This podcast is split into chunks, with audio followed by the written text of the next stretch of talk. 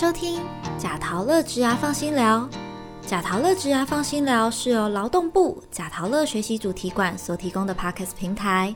在这里，我们将会邀请职涯咨询师一起来聊聊职涯日常、职场困扰，也会邀请各行各业的职人分享属于他们的职涯故事。希望透过节目的陪伴，打造你的职涯地图，让我们成为你的职涯 GPS。如果您对我们的主题以及内容有兴趣，我们的节目在 Apple Podcast、Sound、Spotify、Google Podcast 以及 KKBox 都可以收听哦。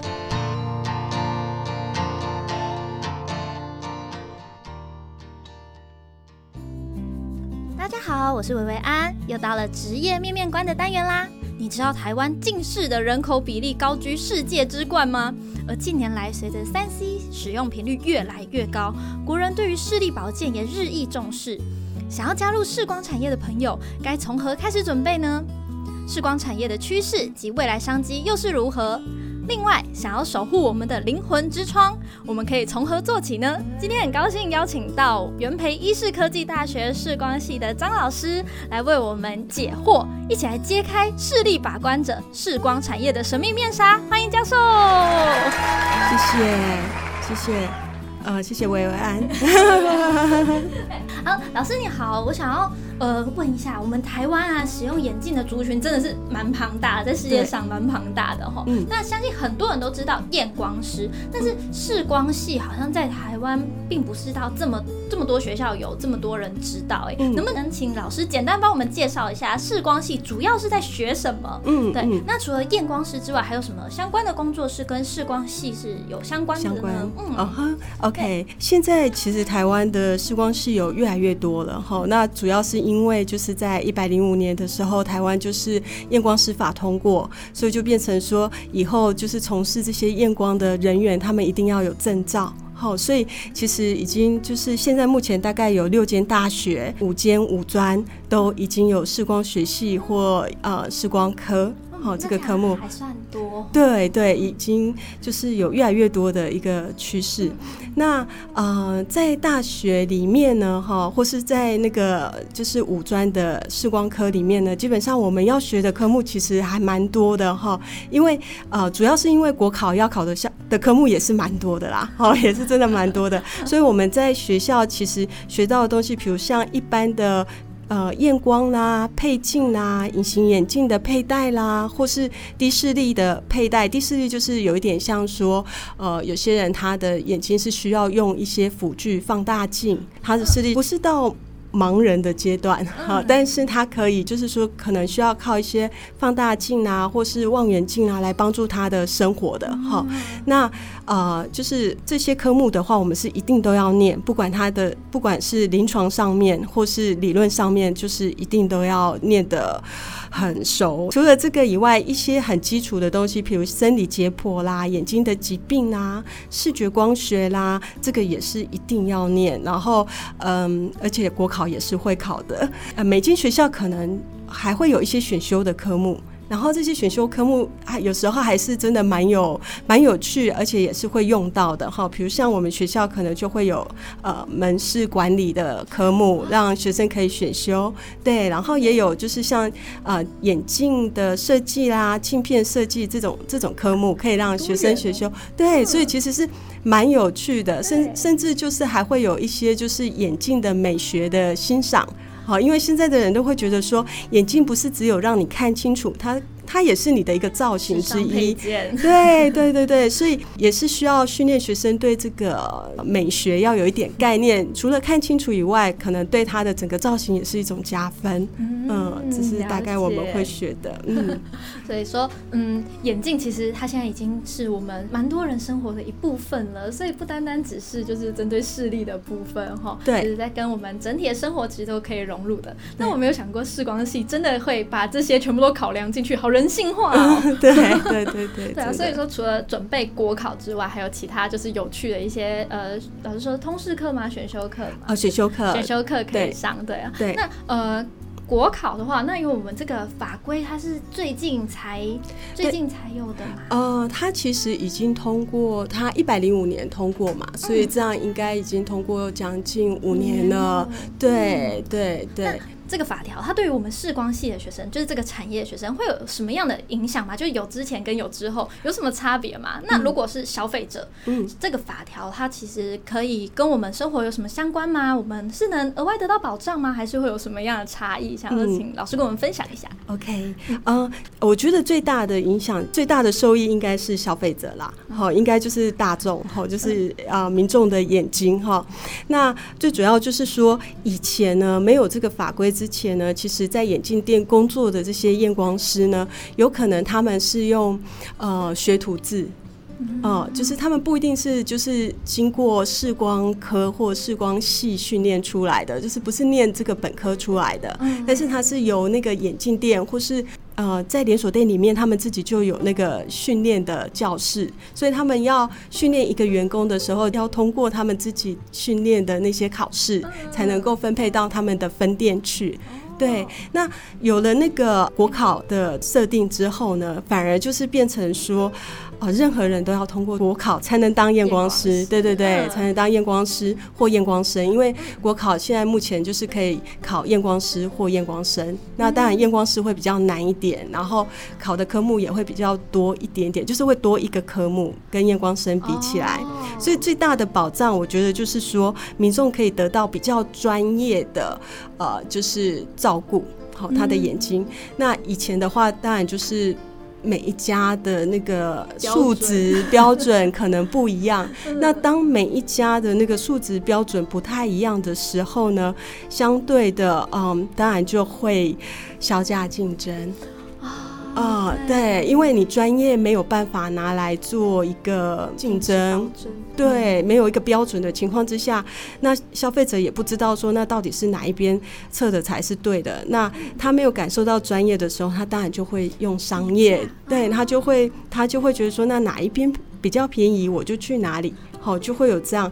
那相对的这样对他的眼睛也是比较没有保障的。对，对，那另外一个就是相对对验光师考上证照的验光师人员呢，也是很大的一个保障，因为他考上之后，他就是一个医护人员了嘛。好，所以呢，如果没有考上的人，当然就不能从事这个行业，所以相对的对考上的人是一个 很大的一个保障，也是对他的专业的一个认可。哦，我的感觉是这样。那某些县市呢，现在已经通过验光师他执行这个验光的行为是可以收费的。因为他是属于医护人员，那就像医生他在看病的时候，他是可以收费，所以呢，相对的，他们觉得验光师应该也是可以收费，因为在国外验光师验光是有收费的，对，不是只有卖就是商品而已。了解，其实也应该要，因为这是他的专业嘛。那像是我们的去看医生，就算是诊断也会有一个诊疗费、这样问诊费等等的。所以说，就是有这个法规之后，透过国家来把关这个专业度的。部分对对哦，确实之前的话，如果没有这个法规，其实我们都不知道他们的专业是从哪里来的。真的，真的像老师说的，我们会。比价，我们就是比价，然后看喜欢的款式，哪里有好看的镜框，然后又便宜就会买了。对对对对对啊！可是灵魂之窗守护还是很重要的哈。嗯，对。那所以说有这个法规之后，对我们自己消费者其实也是就是有很大的帮助了，可以多一点安心的感觉。对对对，没错。嗯，那眼镜行除了卖眼镜之外，另外还有一个。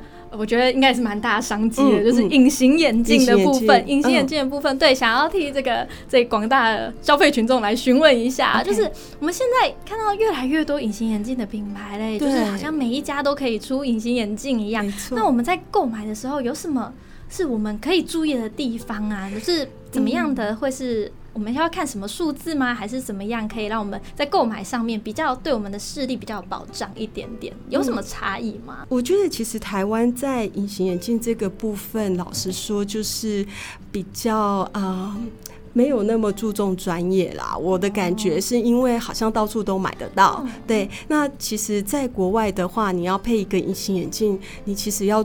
所要做的检查其实是比配眼镜还要多很多，因为还要检查你的角膜的状况是怎么样，然后还要看你的角膜的弧弧度是怎么样，去选择适合你的角膜弧度的隐形眼镜。所以，呃，除了度数以外，他们还要再检查一下，就是你的眼睛的，就是角膜的健康情形。但是在台湾，好像就是这一块我们还没有把它做好。呃，其实隐形眼镜要注意的东西真的很多，比如说隐形眼镜其实它是有弧度的，就很像我们穿衣服有 S、M 跟 L size，但是有些消费者不知道，所以他都以为隐形眼镜其实就是啊只有一个弧度。好，但是呢，事实上呢，就是要针对你的角膜的形状，它是比较平的还是比较陡的啦，然后来决定说你要的是哪一类型弧度的隐形眼镜。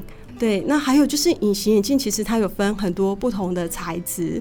那有些人他可能就是眼睛的状况还好，戴的时数并没有那么的长，他可能戴一般的材质是 OK 的。但是有些人他可能眼睛是比较干，或是甚至他需要呃戴的时数是可能很长的，可能就是一整天从早上起来到晚上回到家才会拔掉的。那相对他可能需要的那个材质，就可能比较像我们现在在市面上常常看到的细水胶。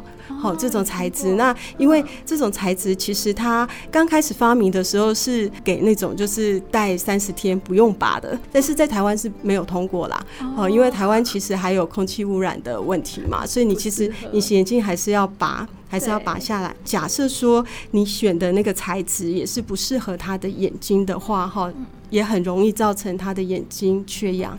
嗯，所以久而久之也是会造成一些。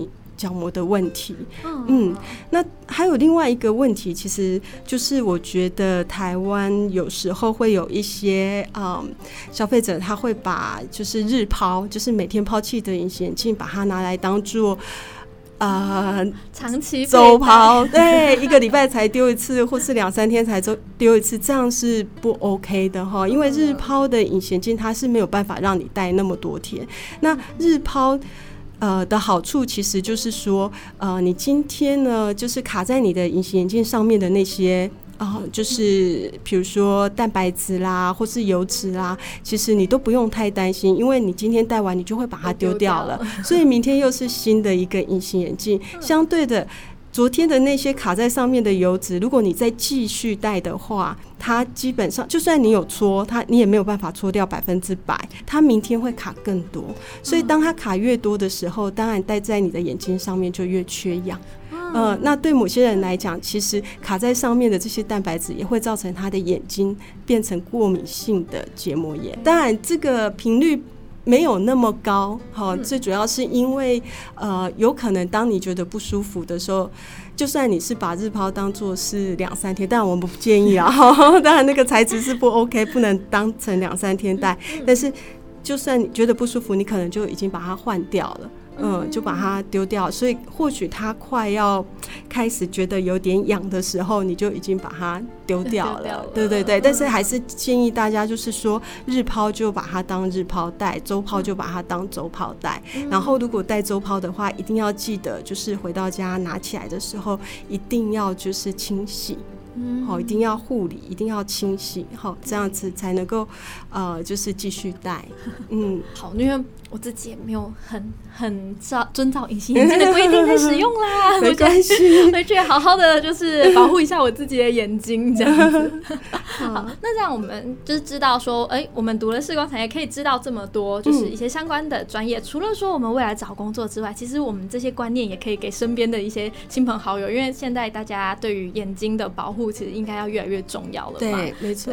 那我现在如果我想要加入这个大家庭，我想要再好好的学一下这个视光产业的话，我有什么样的管道呢？除了说就是呃同学生。升学的这个管道之外，比如说像我可能已经是社会人士了，我有什么样的方法，我也可以来加入这个产业吗？啊，OK，像如果是社会人士的话呢，如果你是大专毕业的话，你可以到那个就是有视光系的大学呢，就是念他们的二技或是进修专班。那五专其实也有，五专也是会有进修专班，呃，或是他们会称为在职专班。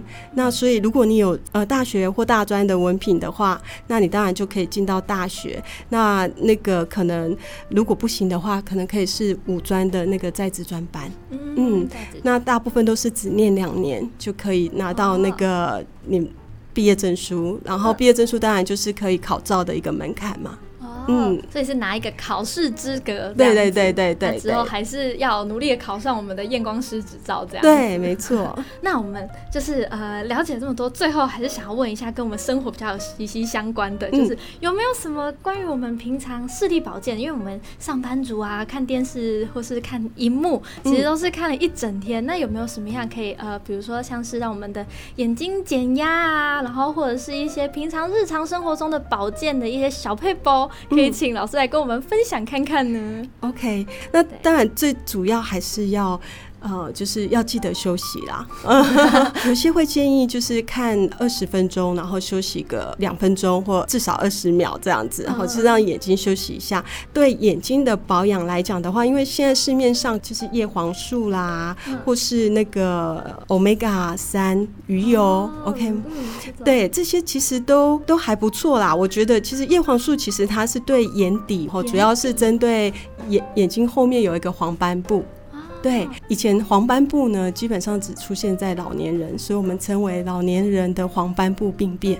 对，但是最近这几年呢，其实年轻有年轻化的一个趋势。国外的研究是有觉得说是蓝光，蓝光就是比如我们手机上面的那个光就是蓝光，电脑也是蓝光，哈，很多东西都是蓝光。那这个蓝光呢，就是会刺激，就是黄斑部病变比较呃提早化。那啊，叶黄素是他们觉得就是有帮助的一个一个补充品。其实这些东西呢，呃，我们平常吃的东西就有了，也不一定说一定就是要去买那个保健食品。是，对我们平常吃的东西就会有了。是，所以说其实与其说特别去做什么保健，你就是自己的眼睛好好休息，对，定期休息，然后营养均衡。对对，然后不要在晚上很晚。的时候把灯光关掉，然后看手机。手机你说好像那像像直接看着灯泡的感觉。对对对对，反而这样子对眼睛反而是不是那么好的。如果说要预防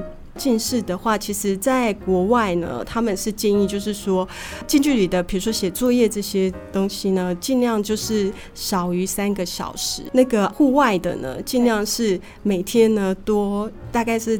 至少一点五个小时，九十分钟，他们会觉得是会比较好的，对眼睛比较好。对，对，对，对。然后日照也很重要。然后日照这个其实是台湾有一个眼科医师，他有做一些研究，然后发现说，哎，每天小朋友就是在外面大概日照总共加起来大概有八十分钟的小朋友，会比那些少于八十分钟的小朋友的近视增加的比较慢一点，或是说比较。少近视，近视其实是不可怕啦，但是最可怕的是，因为近视它后面所带来的一些后遗症很多。近视的人，他眼睛的疾病，不管是青光眼啊，或或是说呃眼底的一些疾病啊，黄斑部病变啊，这些，他都会比没有近视的人呃的几率高一点。哦，这样子，对，所以就是对。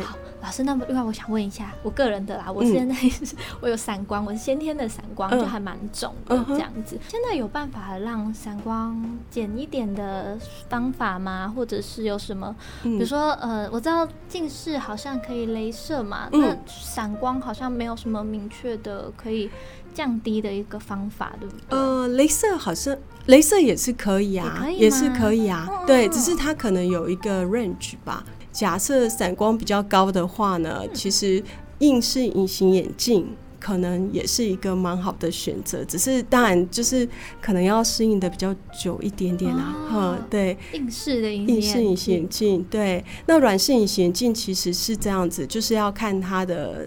他有没有做到你的散光？好的，今天聊到了很多，今天很开心的，可以透过就是老师的一些介绍，让大家都可以更了解这个视光系的一个产业哈。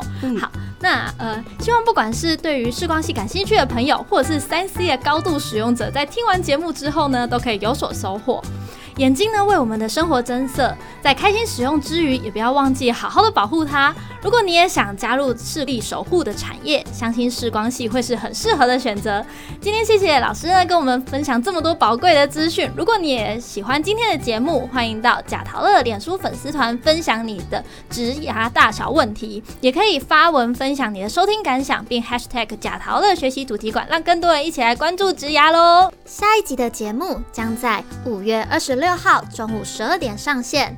我们再次邀请到上集节目中与我们聊到毕业生话题的元培医事科技大学资商中心戴雷老师，畅谈毕业生在毕业前的超前部署秘诀，请大家千万别错过喽！如果你想了解更多的产业，贾陶乐学习主题馆将在六月十六号举办职人面对面心理师工作经验谈的课程。此次课程，我们邀请到姚家荣心理师。与我们分享他成为心理师的经过以及工作日常，让每个参加的伙伴们都可以更了解心理治疗的发展及由来哦。老师跟大家一起最后打个招呼，那我们今天谢谢老师的分享，谢谢谢谢大家，谢谢。